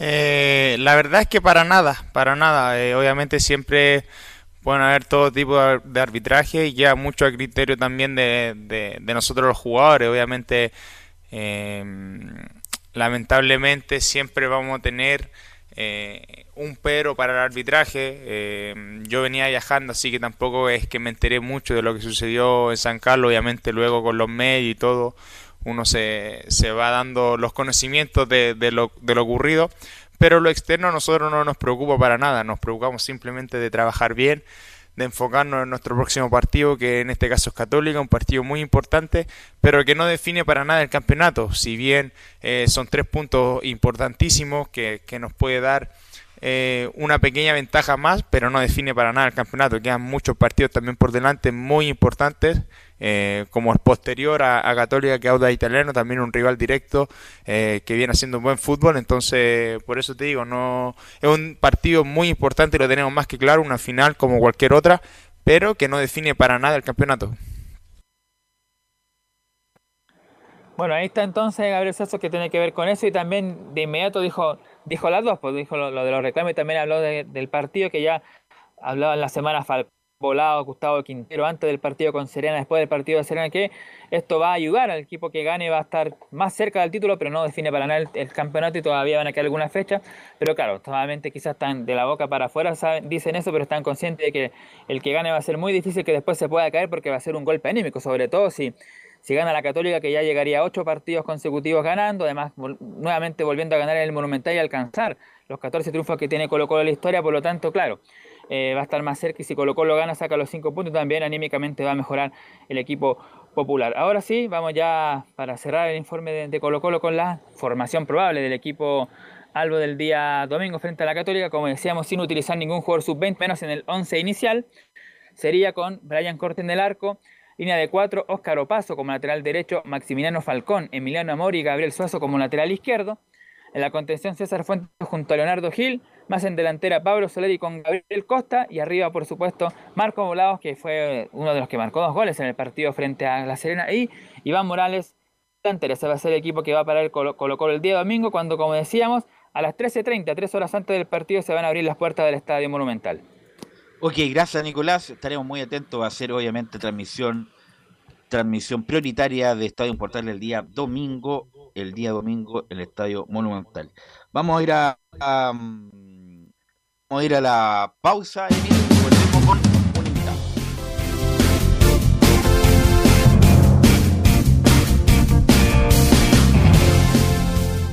Radio Portales le indica la hora. Las 2 de la tarde, 33 minutos. Ahora más que nunca, quédate en casa y disfruta de algo rico sin pagar de más somos de la casa, una delicia al paladar. Conoce nuestra variedad de waffles, sándwiches, empanadas de horno y mucho más. Contáctanos vía WhatsApp al más 569 5018 3008. Atendemos todas las tarjetas de crédito y red compra. Infórmate más en nuestras redes sociales, en Instagram y Facebook. Recuerda, somos de la casa, una delicia al paladar. Durante esta emergencia sanitaria, realicemos actividades junto a nuestros niños, niñas y adolescentes. Intentemos solucionar los problemas con diálogo y conversando sobre las emociones que surgen estos días. Que ellos confíen en sus padres o adultos cuidadores puede evitar el consumo de alcohol y otras drogas. Si necesitas ayuda, ingresa a senda.gov.cl o llama al 1412. Senda, Ministerio del Interior, Gobierno de Chile. Visita www.radiosport.cl, el sitio web de la Deportiva de Chile. Programas, noticias, entrevistas y reportajes, podcast, radio online y mucho más. Todo lo que pasa en todos los deportes lo encuentras en www.radiosport.cl. La Deportiva de Chile en Internet. Comercial IAC y Compañía Limitada. La mejor calidad mundial en laminados decorativos. Comercial IAC y Compañía Limitada es Vertec en Chile. San Ignacio 1010, Santa Rosa 1779, Avenida Mata 446 y Portugal 501. Comercial IAC y Compañía Limitada es Vertec en Chile. Desde todo Chile. Desde todo Chile. Y para todo Chile para todo Portales Digital está en todas partes. www.radioportales.cl Un acercamiento electrónico a todo lo que pasa en el fútbol. Escuchas Estadio en Portales en su edición central. La primera de Chile, uniendo al país de norte a sur.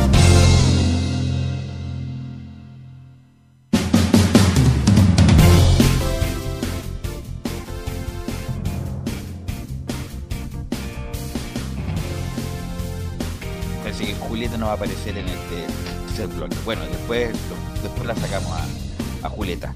Em, bueno, tenemos en línea a uno de los mejores jugadores del campeonato, que a pesar de que su equipo no está bien, pero él se ha destacado profusamente y vamos a conversar con él.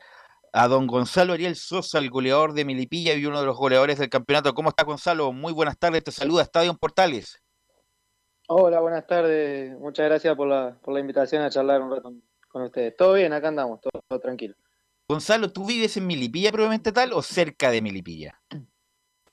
No, no, no. Eh, nosotros entrenamos en Santiago, así que la mayoría de los jugadores viven por acá, por, por Santiago, por, por la ciudad de Santiago. Bueno, y como no han hecho de locales en Milipilla, no han tenido esa, e, esa cotidianidad con la gente de que vive en Milipilla, con el, con el ciudadano de a pie, no, no han tenido ese, ese, ese acercamiento.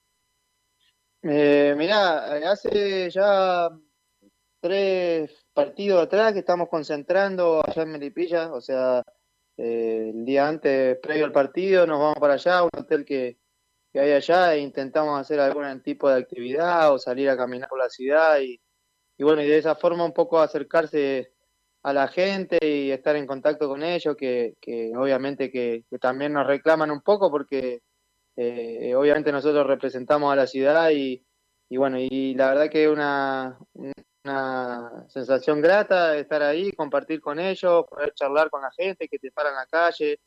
Eh, así que nada, tratamos de, acercarnos desde, desde esa manera.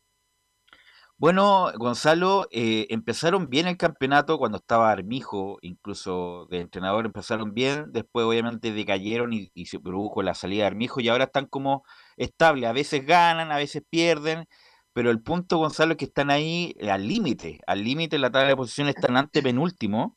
Eh, por lo tanto, me imagino cuál es la cuál es el sentido del grupo en el sentido de afrontar estos partidos que vienen, que van a ser muy difíciles para ver si permanecen en primera, descienden o juegan un partido por la permanencia, Gonzalo. Eh, sí, a ver, yo creo que habíamos tenido una primera etapa donde habíamos logrado los puntos, los puntos que necesitábamos. por ahí en el, en el juego habíamos sido también un poco irregular, habíamos empatado eh, bastante y, bueno, y varios partidos nos habían costado más que nada los primeros tiempos. Eh, nos propusimos a que, a que eso, eh, poder mejorar eso y, bueno, se vino la, Copa Chile y, a partir de ahí, bueno, lamentablemente comenzamos a bajar el rendimiento en cuanto a lo colectivo y no se nos dieron algunos resultados lo cual termina eh, en la salida de, Armijo. Y, bueno, y ahora enfocado en tratar de dar vuelta a la situación. Eh, bueno, este fin de semana logramos un triunfo importante que, nos sacó de, la zona de, descenso directo y, sí, apuntamos a que estos últimos partidos quedan eh, intentar hacer las mejores presentaciones posibles eh, y más que nada apuntar a esos partidos con, rivales directos, como fue el fin de semana con este, este partido que pasó yo con, con O'Higgins, y apuntar a esos partidos para, para tratar de sacar la diferencia ahí. Gonzalo, están mirando cuando termina la fecha, me imagino inmediatamente tú y tus compañeros mirando la tabla, a ver cómo quedaron, ¿no? Eh, sí, indudablemente se hace difícil no mirar. Uno, obviamente, que se tiene que enfocar en lo que hace uno, pero pero siempre cuando uno está en esta situación está pensando a ver si algún equipo nos va a dar una mano, ¿no? Eh, pero principalmente nosotros pensamos en, mejorar lo que estamos haciendo nosotros, eh, que me parece que, habíamos tenido varios errores eh, individuales en los últimos partidos que nos estaban costando goles en contra y, por ahí nos privaban de, sumar de a tres. Y bueno, este fin de semana, este último partido, la verdad que se hicieron las cosas muy bien, a mí me tocó verlo desde afuera y, la verdad que vi, noté un equipo muy entregado, muy sacrificado, que, no dio por perdida ninguna pelota y, bueno, y al fin y al cabo llegó la recompensa con ese, con ese triunfo en Rancagua. Bueno, tú has sido de los mejores jugadores del campeonato, tienes 16 goles, vienes de Magallanes, te diste la vuelta larga para llegar hasta este momento, Gonzalo, ¿no? Sí, sí, sí, sí, tal cual, tal cual. Eh, nada, la verdad que disfrutando, disfrutando mucho este momento, disfrutando el presente, cada, situación vivida hoy uno lo ve como, como un aprendizaje y, como un escalón previo a poder llegar y, disfrutar de esto, así que contento de, la, situación personal, digamos, y, bueno, y como te dije, enfocado en tratar de, de lograr también el objetivo grupal que, que es salvarnos. Hola Gonzalo, ¿cuándo, ¿hasta cuándo tienes contrato con Melipilla? Eh, yo tengo este año y el próximo eh, con Tripilla y nada, estamos, estamos viendo a ver qué va a pasar. Obviamente que, a fin de año hay que volver a juntarse con, con la gente del club para, para ver lo que vamos a hacer y, y- y bueno, siempre eh, mi mentalidad es siempre de crecimiento, tratar de, seguir eh, sumando experiencia y, por qué no, eh, algún alguna copa internacional y bueno, eh, si se da algún club que, que, se pueda se pueda dar ese objetivo, bienvenido sea y si no, contento de seguir en el club. No me cabe duda que van a llegar ofertas porque es uno de los goleadores del campeonato y los goles se pagan caro en este momento. Ahora Gonzalo juegan el domingo con la U. No solamente juegan con un equipo grande que viene necesitado, que viene muy mal, pero además juegan el sintético de, de Quillota. ¿Te acomoda jugar en el sintético? Porque Milipilla ha sido, desafortunadamente no tienen todavía la localidad de Milipilla, han jugado en varios lados del local. ¿Te acomoda jugar de verdad en el sintético de Quillota? Eh, a ver, eh, nosotros tenemos, tenemos la suerte de contar con un con una cancha de sintético donde en el lugar de entrenamiento, entonces por ahí la semana previa a- al partido, que sabemos que vamos a ir a sintético, lo hacemos toda la semana en, ese tipo de terreno, entonces uno se va adaptando, obviamente que, que el pique es, es diferente, el pique de la pelota es diferente, eh, uno siempre prefiere el pasto natural, pero, pero bueno, a ver, el año pasado hemos hecho mucho de, de local en, en el Estadio de la Florida, eh, que fue que es sintético y, nos ha ido bastante bien y tenemos gratos recuerdos, así que eh, nada, donde nos toque tenemos que, que salir a ganar, que salir a, a buscar los puntos que necesitamos, así que eh, yo creo que ya el terreno de juego, digamos, va, va a pasar a un segundo plano. Bueno, ¿y qué me dices de la U, Gonzalo? Que viene necesitado y dicen que, bueno, el rival, el rival importante Milipilla, pero es como el, momento para ganar. Eh, ¿qué cosas le has visto en la U? A pesar de que ha ganado, prácticamente no ha ganado las últimas seis fechas, pero tiene todavía el rótulo de equipo grande la U de Chile.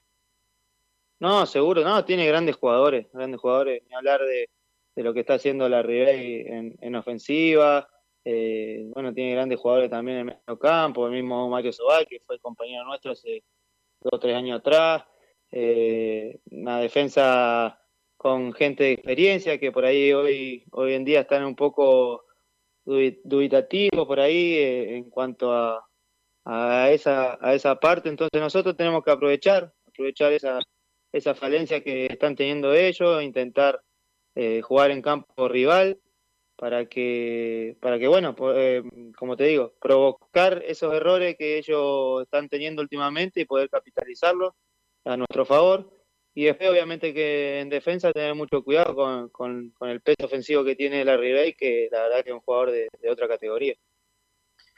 ¿Concentran en la noche anterior en Quillota o viajan en la, no creo que en la mañana, ¿no? No, no, en este caso vamos a ir a concentrar a Viña el día Ya. anterior, sí. Eh, sí, vamos a concentrar en Viña y ahí a la mañana desayunaremos y salimos para la cancha. Bueno, Gonzalo, te quiero agradecer estos minutos. Eh, uno de las figuras del campeonato, 16 goles, no me cabe duda que va a tener ofertas. No lo digo por Milipilla, que ha sido una gran vitrina, pero Gonzalo Sosa sin duda ha sido uno de los buenos jugadores del campeonato, que lo más probable, esperemos para él, tenga un mejor futuro. Así que muchas gracias, Gonzalo, por conversar con Estadio en Portales. No, muchas gracias a ustedes por, por tenerme en cuenta y, y agradecido de esta charla. Un saludo para todos. Ok, gracias. Gracias, Gonzalo. Para la otra, muchachos, se meten nomás. Si quieren preguntar, muchachos, porque no puedo estar en toda aquí con, con el asunto. Eh, vamos con Felipe Holguín y con la el dolor de cabeza permanente, eterno de esta U de Chile, Felipe. ¿Qué tal, Belu? Gusto en saludarte nuevamente a ti y a todos los Oye, oyentes buen- de muy Estadio buena la Portales. producción. Felipe, muy buena tu producción, ¿ah? Eh, Gonzalo Sosa, muy, muy buena, así que te, te damos la derecha con la producción con Gonzalo Sosa. No, no se preocupe, siempre disponible para la radio y para los muchachos, así que un agrado ahí escuchar a- al goleador Sosa. Claro, como lo mencionaba al respecto, eh, eh, habló tras en conferencia de prensa post partido el huevo Esteban Valencia Y se Dame refirió un también. segundo, sí, disculpa Felipe, dame un segundo, quiero escuchar la opinión de Giovanni. ¿Qué me dices, Giovanni, del momento nefasto de la U? De seis partidos, cinco perdidos, uno empatado. Lo comenté ayer, lo mandé un interno por el. Bueno, la eh, idea es ahora mandarlo por externo, ahora estamos en la radio. Yo no pagaría plata por ir a ver a la U. Lamentable los hinchas de la U que van, viajan. La U ha jugado de local siempre en Rancagua. Creo que ha sido, creo que está dando un espectáculo no, acuerdo, no, no, no, no va de acuerdo con la Universidad de Chile. Esperemos que vengan los cambios pronto, el torneo que se acabe y que la Universidad de Chile trate de meterse en las copas internacionales, que lo veo difícil como está jugando, muy difícil. No veo, no veo juego, no veo, no veo nada. No veo nada. Y- el partido ayer lo vi, lo vi completo. La Universidad de Chile se concentra en los últimos minutos, minutos fundamentales para poder sumar. Le hacen el gol. No le veo solución en este momento en el de Chile ni por dirección ni por plantel. Mira, yo estoy de acuerdo contigo, pero fue muy demasiada, demasiado,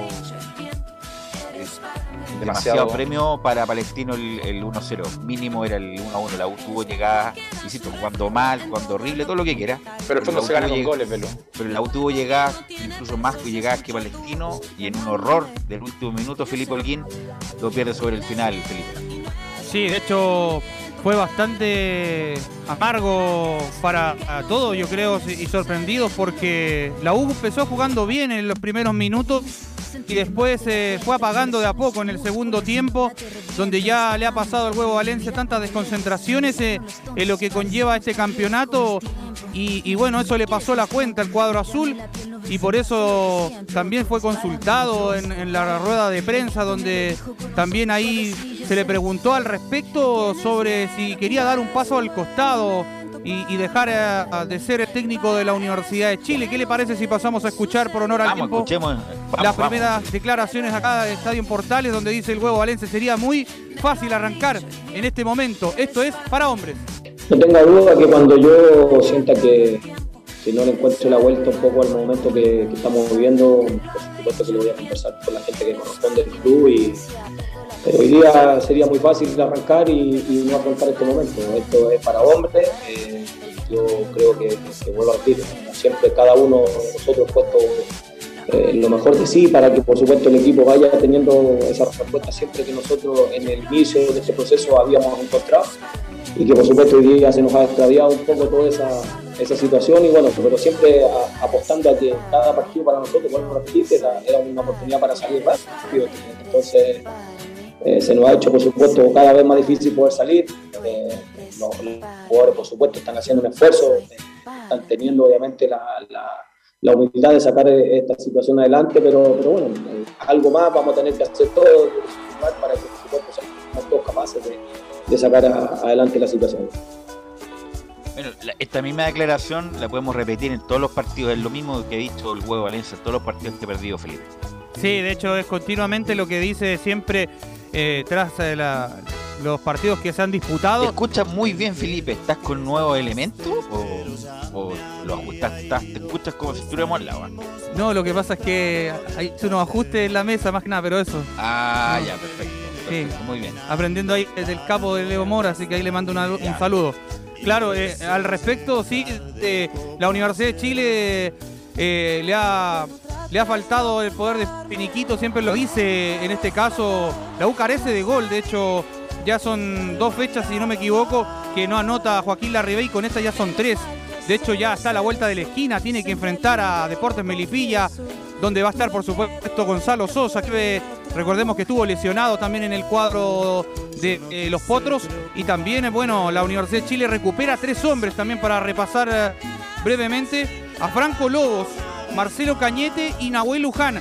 Serían los tres que volverían posiblemente ya eh, para tenerlo a disposición eh, para el partido del día domingo, por supuesto, que va a ser eh, transmisión de Estadio Tales a las 12 del mediodía ya en el gramado del Lucio Fariña, allá en Quillota, así que va a ser... Mira, harto una cosa. Felipe, de ahí- bueno, no ahora el tiempo, no tenemos mucho tiempo para analizar lo de la U, bueno, Sí. lo, lo analizamos ayer en la transmisión, pero la U tuvo muchas aproximaciones que por mal control de sus jugadores, Gatica, que eso no es un mal jugador, qué manera de controlar mal y el otro muchacho también, Conchera, ya llega a ser desesperante. Es fútbol profesional y uno tiene que pedirle a los jugadores profesionales que sepan a lo menos parar un balón, viejo. Una cuestión tan básica en el fútbol controlar bien y dar un buen pase. Control y pase te enseñan eso en las escuelas de fútbol cuando uno tenía 10 años, Felipe. Sí, de hecho es un buen control asegura 100% un gol, es lo que le pasa a los delanteros en el área. Pero bueno, ya para ir cerrando este informe del día de hoy, por honor al tiempo, eh, le voy a repasar la formación posible para el día domingo de la Universidad de Chile. Iría con Fernando de Paul en portería, línea de en el fondo, Jonathan Andía, Osvaldo Rocky González, Ramón Cachila Arias y eh, cierra por la banda izquierda el lateral Marcelo Morales ya en labores de, contención. Estaría Mario Sandoval acompañado de Sebastián el Ninja Galani y en labores de creación estaría Pablo Arangui para dejar arriba a tres. Por la derecha Simón el Pitu Contreras y dejar en delantera como centro atacante al goleador a Joaquín el Bati Larribey y por izquierda José el Pepe Gatica. Esos son los 11 del Tico Huevo en Esteban Oye, Valencia. Felipe, y, y con los recuperados, ninguna chance de ser titular. Lo- sinceramente lo veo difícil que puedan entrar inmediatamente. Seguramente tendría que salir Simón Contreras y entrar a Franco Lobos, pero ¿Qué no es me- lo que espera la- el hincha de la U? Que salgan Claro. dos, pero ¿sí o no, Camilo? Porque la U no, no puede esperar. Si, si están bien, que juegan a los San Pauli. Si están bien, si están caminando, que jueguen porque la U necesita esos puntos porque está el límite entre ir para arriba o ir para abajo. En esta fase final del campeonato, de, de todas maneras, ya, si ya justamente recuperado, hay que ponerlos de todas maneras, porque la situación de la U no es cómoda para, para nada absolutamente, así que de inmediato te- tendrían que jugar. Ponga el interrogante entonces, en vez de Simón Contreras, Frank Lobos y al- a José Gatica sacarlo, poner un 4-2 y poner a Garanguis en el medio junto a Cañete. Y arriba solamente a la Ribey y a Franco Lobos. Ese sería más o menos. Ahí puede ser. Me la bueno, juego. Felipe, Felipe, muy, Muy amable. buenas tardes, no- muchachos. no- Nos escuchamos, nos escuchamos seguido. Que estén muy bien. Igual. Gracias. Felipe. Y vamos con. Sí, Giovanni. Eh, Universidad de Chile, ¿qué sería sin Larry, Larry ahí? Estaría, Increíble, ¿eh? Estaría, peleando zona de descenso, ¿no?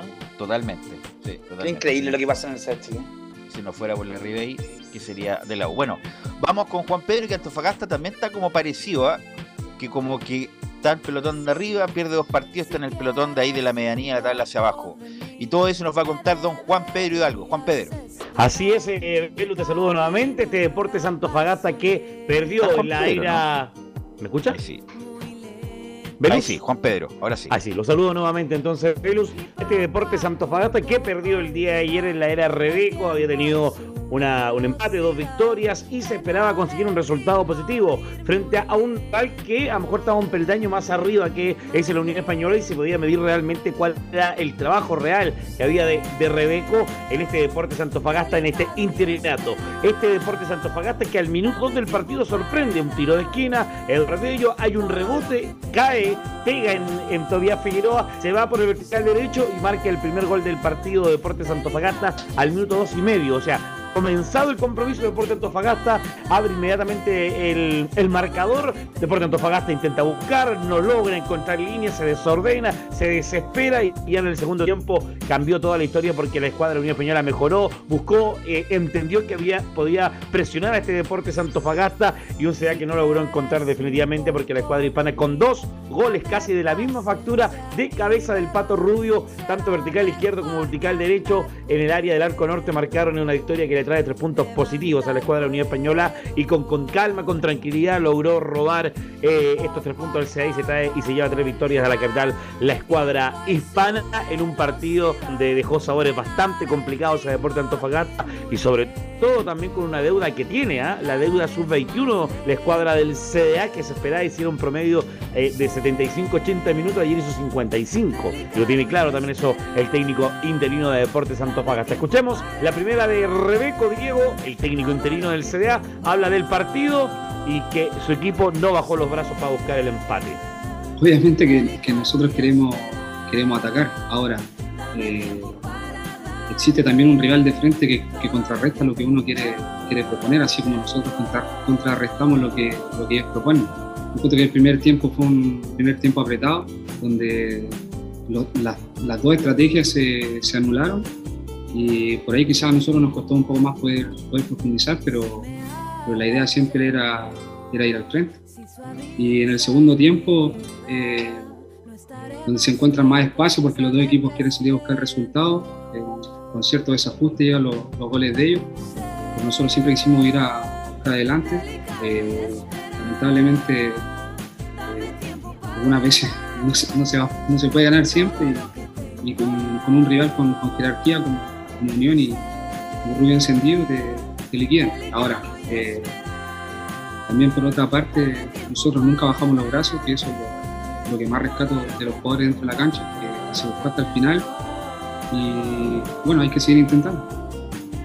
Hay que seguir intentando, dice Rebeco. Y la segunda rápidamente habla de lo que vienen partidos complicados para Deporte Antofagasta y respecto a la toma de decisiones que las tiene él mientras esté a cargo de la banca de la escuadra del CDA.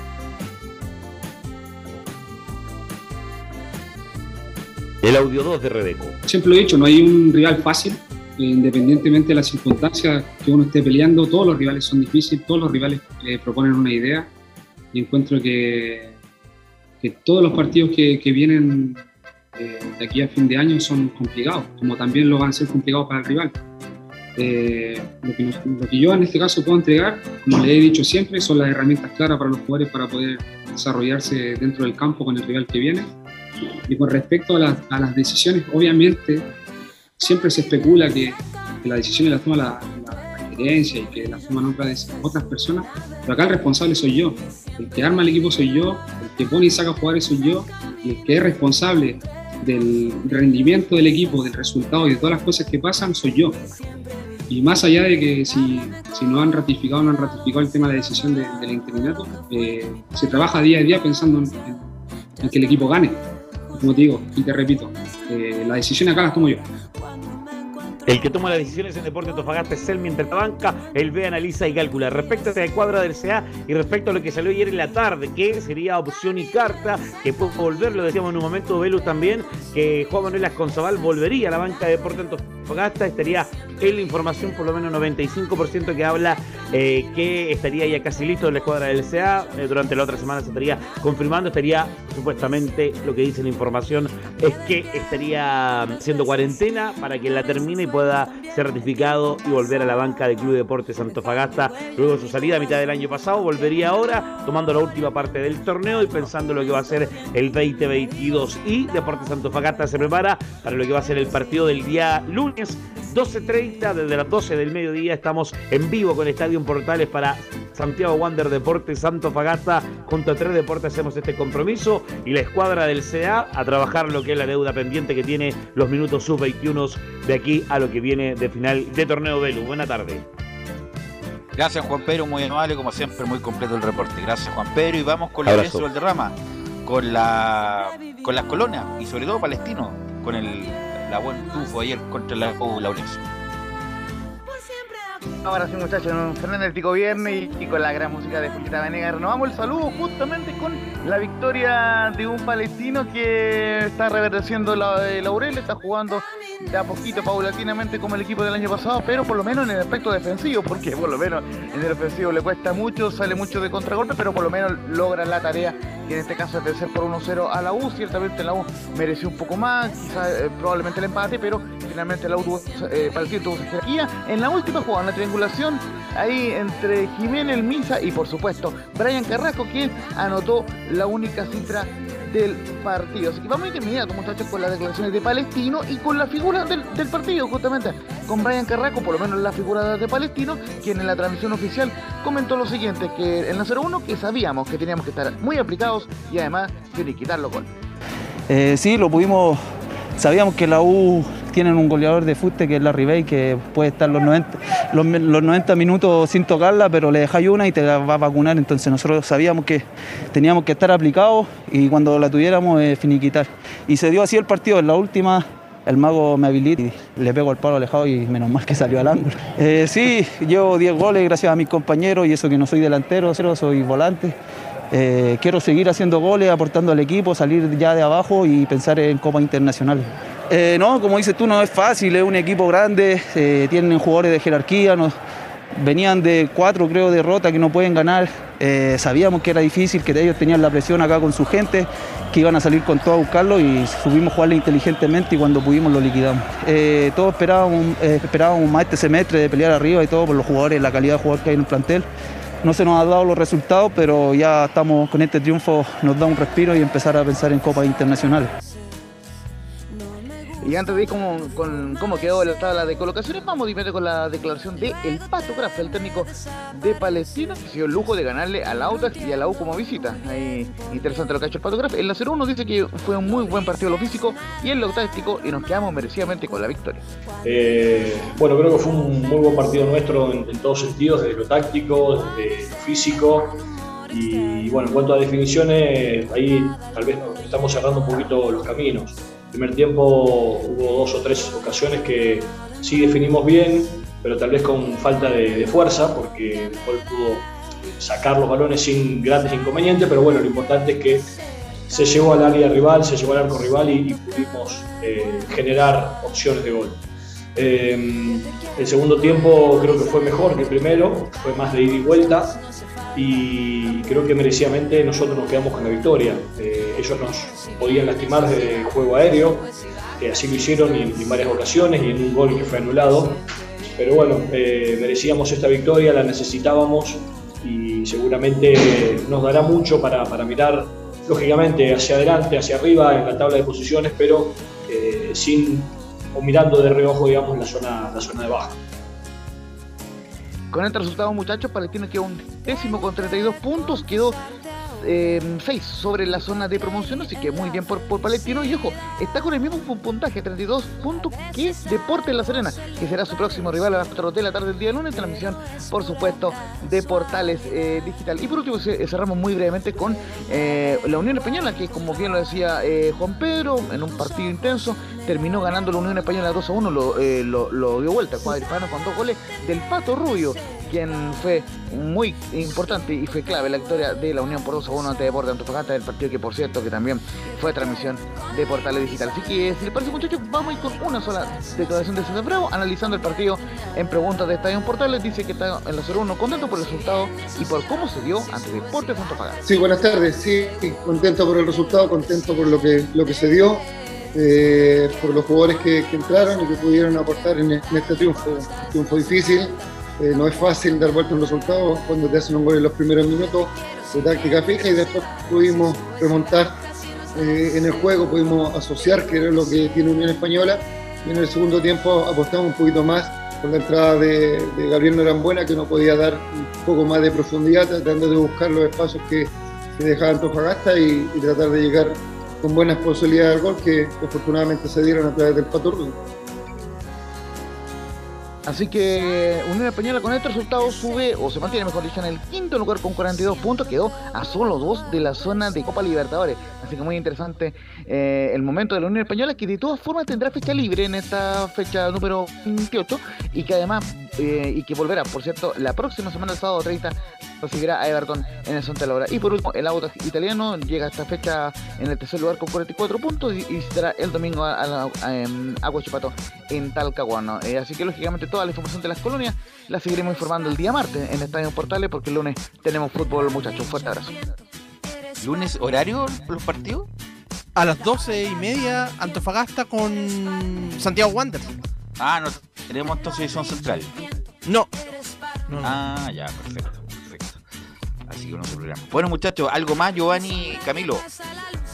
Sí, y ver contar que David Pizarro obtuvo la licencia para ser entrenador en Europa, en la Sí. UEFA. Así que sí. Sí.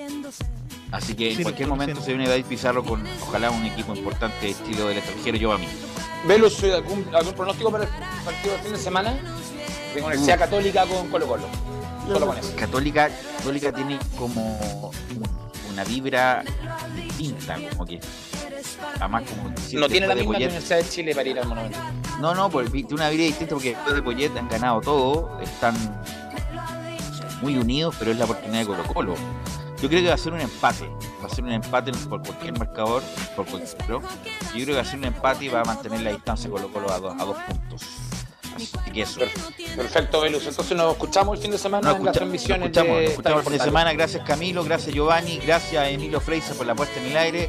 Nosotros, por supuesto, estaremos durante la transmisión del fin de semana y volvemos el día martes con la edición central de Estadio en Portales. Tengan buena tarde. Sentir más de la cuenta. El corazón es un músculo, si no la te revienta. Extraño, extraño, mirarte de lejos, de hacernos los tontos, parecemos tan viejos. Tiempo, hmm, ¿quieres más tiempo? Mírame la piel, ¿no ves acaso lo que siento? Tú eres para mí, yo soy para ti. El viento me lo dijo con un soplo suavecillo. Yo sé que tienes miedo y no es un buen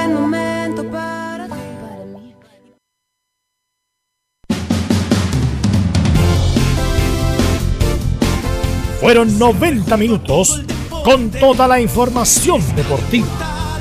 Vivimos el deporte con la pasión de los que saben.